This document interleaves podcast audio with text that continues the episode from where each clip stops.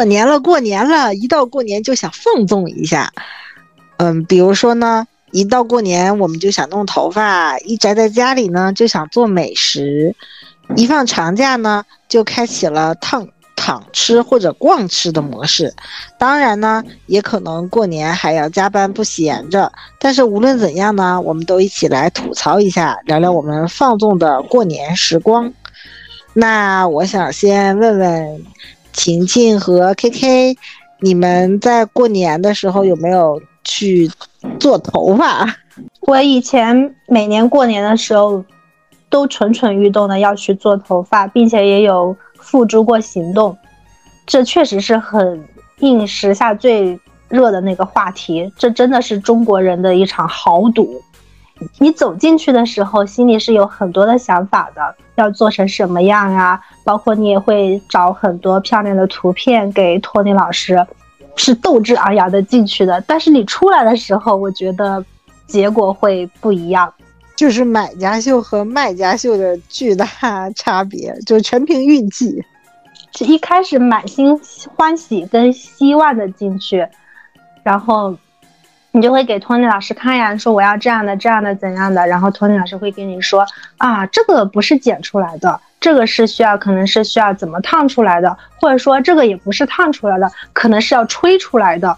当时心情就开始慢慢的那个小火苗就开始慢慢的往下，开始有点熄灭，然后呢，他就会跟你托老师会跟你说啊，我做出来的可能效果嗯不如这个呀，或者是怎么样的呀，再降低你的预期，降低了预期之后，当时心情就想，哎，可能我还是不适合，就会说，那你推荐一个适合我的吧。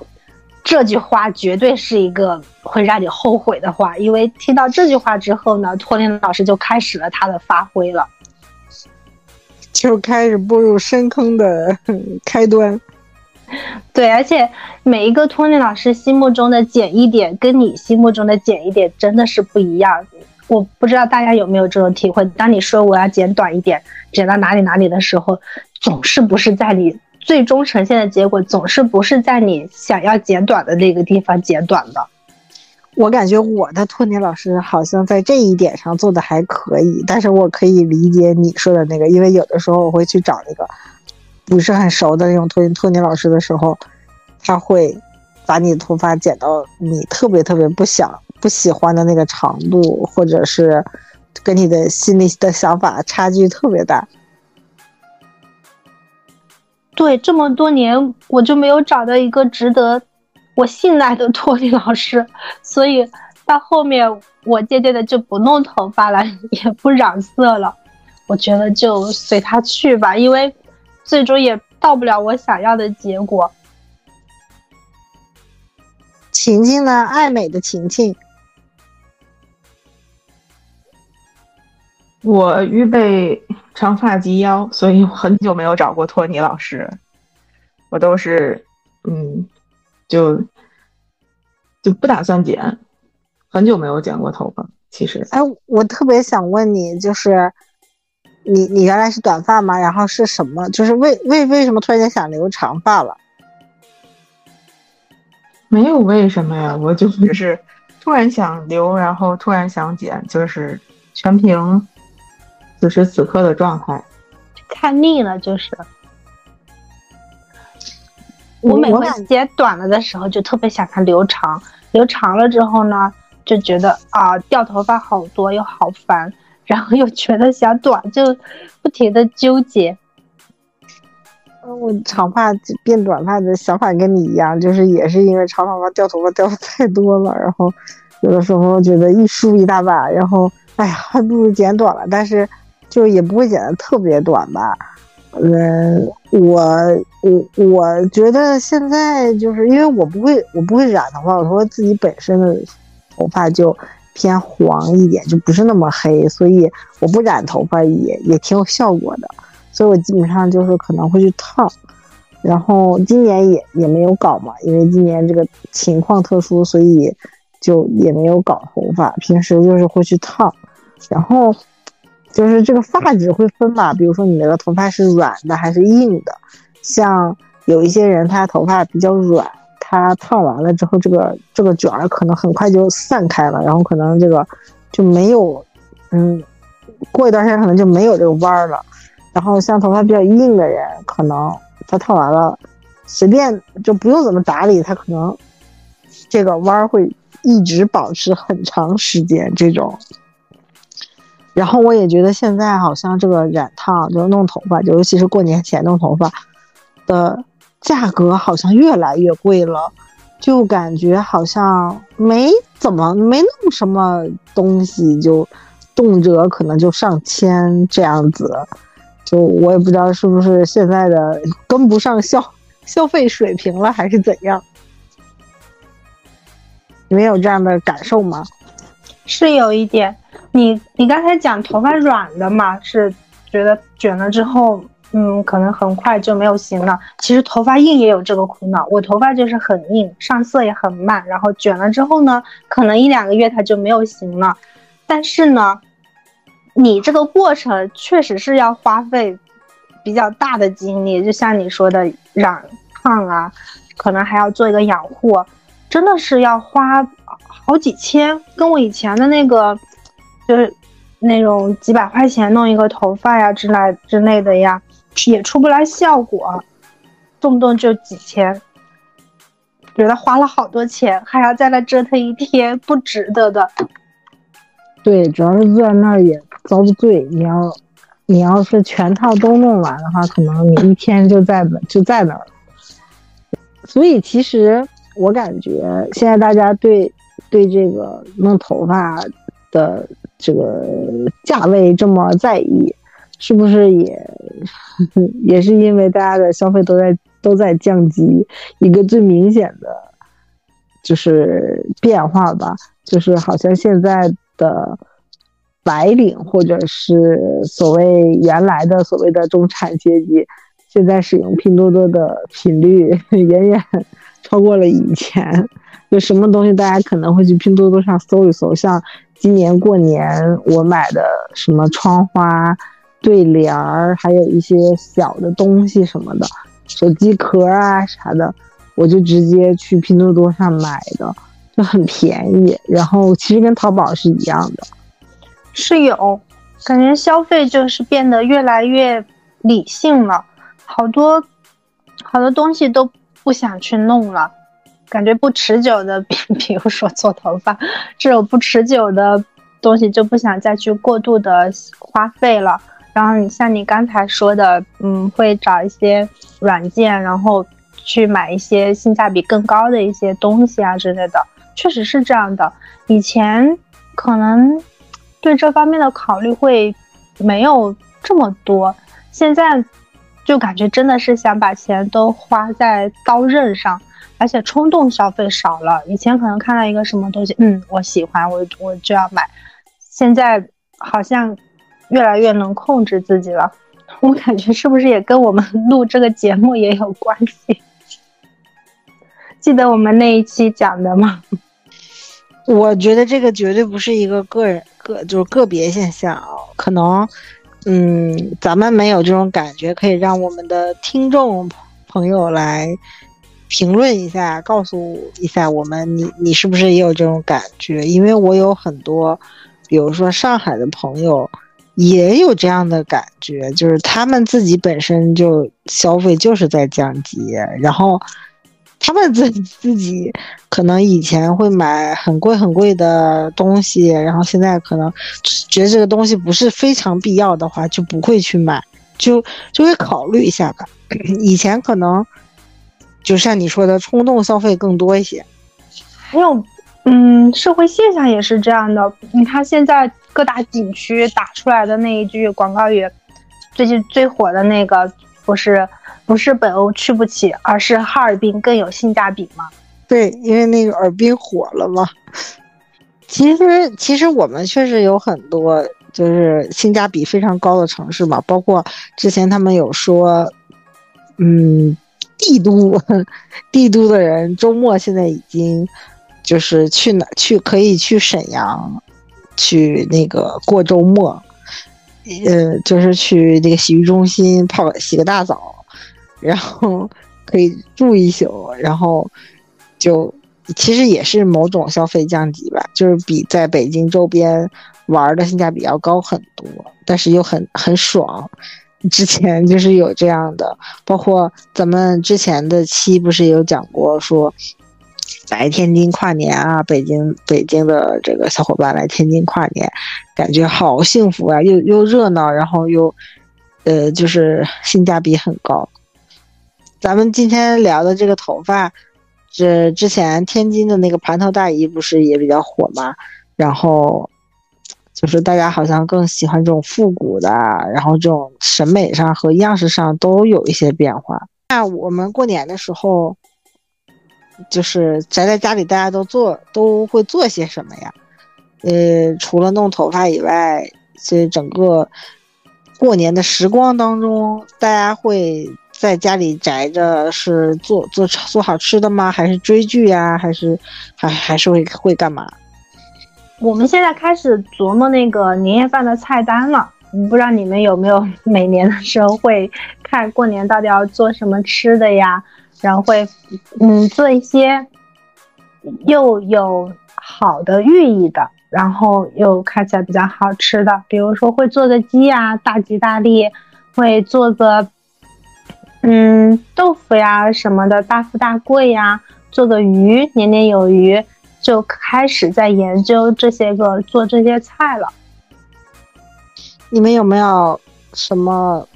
觉得特别适合推荐的做美食的那种工具，比如说，那就类似于像空气炸锅这种，可以做 万物的非常好用的工具，很适合懒人的。对对，有入过坑。我之前刚买来的时候，确实万物都想空气炸锅，有做过苹果派呀，做过鸡翅呀，还其实最成功的，我发现空气炸锅做烤红薯是最成功的，还是蛮好吃的。比外面卖卖的好吃多，就是有点费电，要烤一个小时。嗯，对，还得翻过来再三十分钟啊之类的。嗯，确实是需要有这个长时间的，在家里的时候才会有时间去琢磨这些东西。还有加上，嗯，自己可能年纪也就是大了嘛，然后以前都是家里的老人做，现在年轻人开始逐步的掌勺。然后去做一些好吃的，会比相较于之前的菜的话，会更有新意一些。当然，年轻人也是有 试错成本的，可能口味的一致性把握的会不是那么的好。今年你要，就是你会掌勺几个主菜吧？会，我会做一个虾，做一个鸡，然后。做一个鱼吧，然后其他的就看我老公做什么了。都是硬菜哦，对，你们家的大厨是你老公。对，是呢。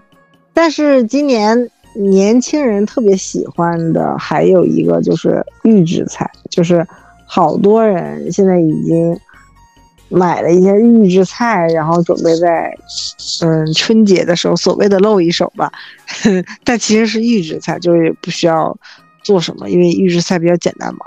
但 我我自己其实不是很喜欢预制菜啊。就一个是说它少了这种氛围，第二个就是我我是发现它其实里面有很多的，就是添加了很多的，嗯，为了能够让它保质期长一些的一些一些这个，嗯，这个这个这个成分吧。我觉得这些成分可能对人的身体不是很好，不如自己买新鲜的食材，然后回来做，这个又有氛围又健康。我我是这样认为的，但但是可能也抵挡不了预制菜的火爆。那除了做美食以外，还会干什么？你们不搞卫生吗？你们不擦窗户吗？这个就是 年前。年前做的嘛，我们可能更多的聊的是大家过年期间在家里会干什么。比如说，你们会不会去，呃，趁机看看刷刷平时没有时间刷的剧，或者是会不会去看院线的电影？你你们会去看吗？嗯，会有这个计划，尤其是有一家老小嘛，也会想说。找一些喜剧啊，然后带着全家人去看一看。嗯，越来越想过年过得悠闲一点，就看看就吃吃美食，看看电影啊，溜达溜达，逛个街啊之类的，或者是宅在家里啊，吃点零食啊什么的。我反正如果是平时的话，肯定会出去溜，然后会逛，嗯，比如说一些景点儿或者是博物馆什么之类的。就是如果的话，我就是就很少会宅在家里面吧。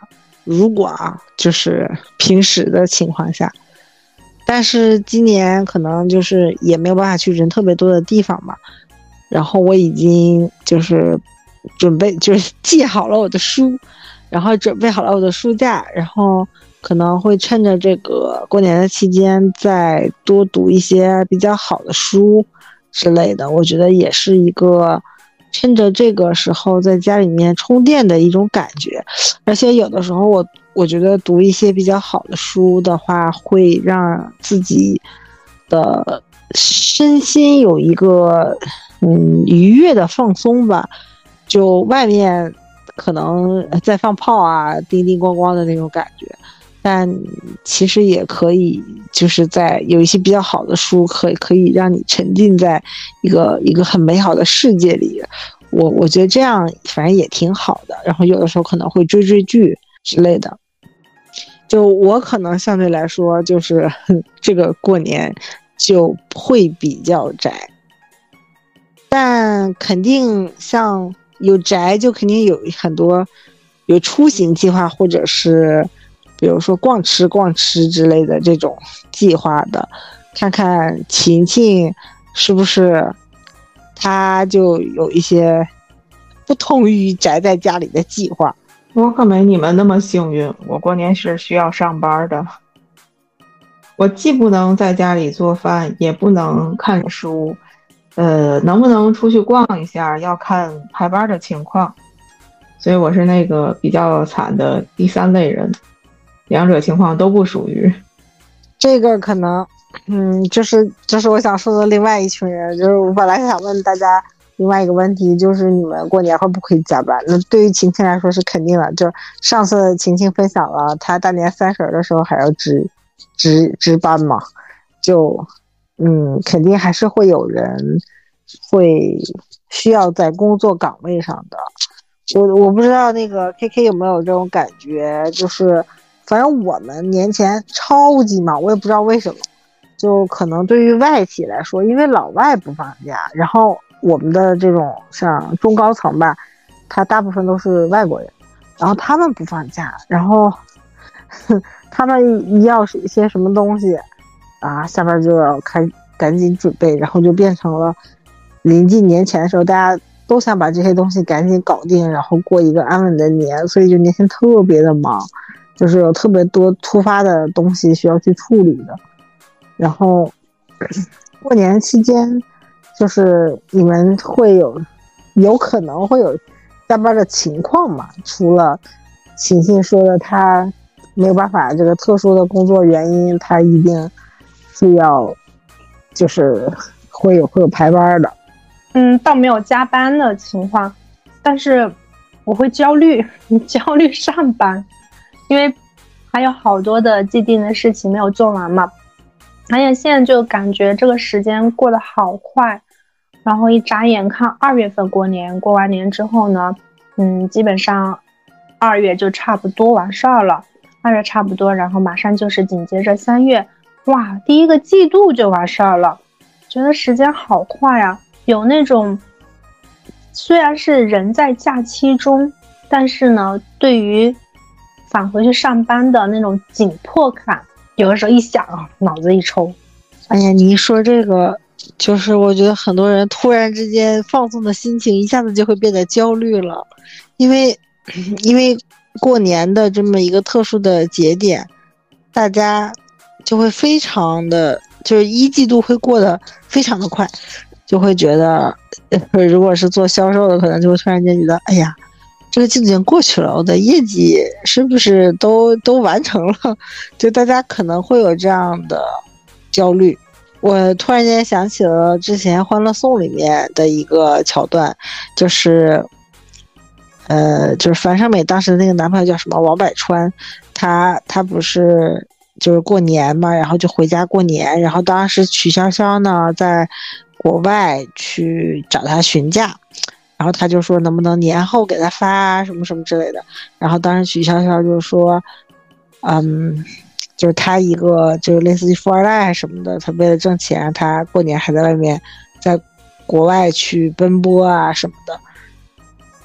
嗯，我当时其实挺有感触的，就就那一段儿，就是可能对于大部分的打工人来说，都是过年是一个自己能够喘一口气儿的机会，但是对于很多的。呃，更有主观意识的人来说，他可能过年对他来说。就是可能在一个别人都在放松的时机里面，他去做一些抓住一些更有机遇的事情。就这一点上，我当时看那个电视剧的时候，我感触还蛮深的。但我现在的感觉就是，我们都已经是一个苦逼的打工人了，我们为什么不让自己快乐一点？就是不要想着那个后面让自己焦虑的事情，就。就把我这个年过好，让我的假期充分的享受就可以了。当然，最最苦的，我我感觉可能还是 晴晴的这个，就是他排班的这个不太能，呃，就是充分的享受这个假期吧。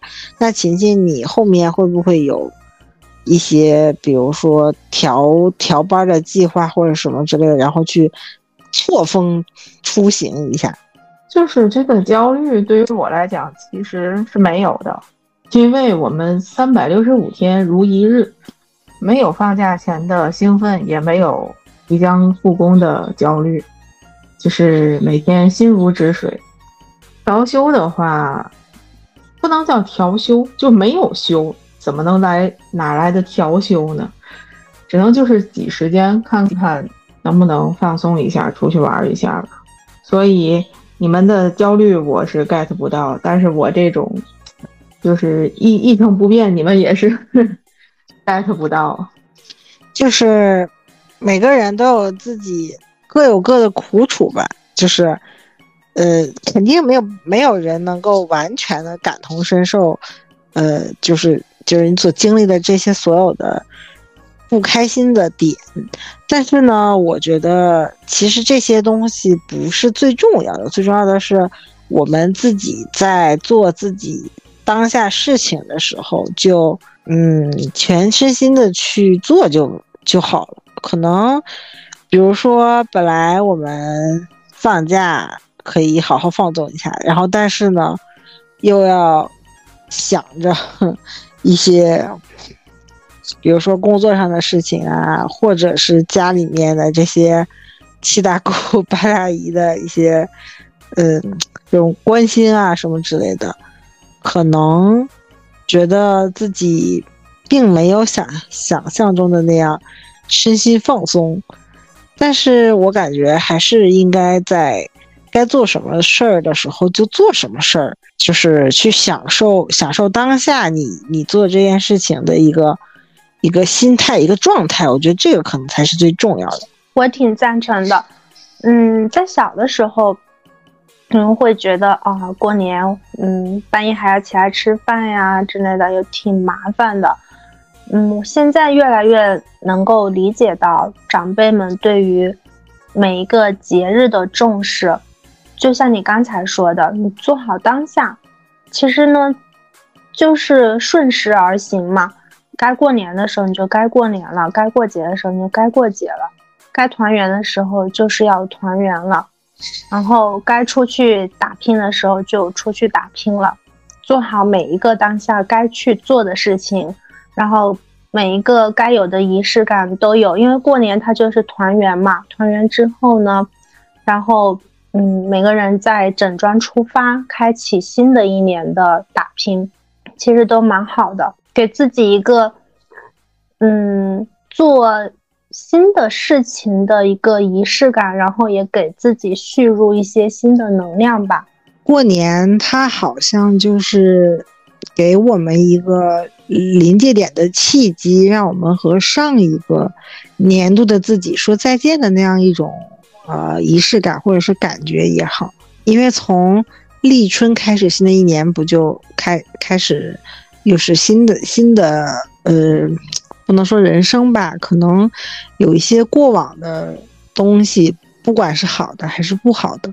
可能就随着上一年过去了，然后我们要做的其实是往下一年去迈开步伐。那过年的这个过程，它其实就是让我们从旧到新有这样一个类似于像过渡期一样的一个一个时间段，让我们自己去调整好心态，去可能趁着这个时候去想一些自己平时没有。想的那么透彻的东西去做到，我觉得也是蛮好的一件事情，给自己一个放松的机会。然后，呃，来年就是复工以后，可以有一个新的 饱满的状态去面对新的新的一年的生活吧。那我们今天就到这儿，我们下期再见，拜拜！祝大家新年快乐！拜拜，龙年行大运。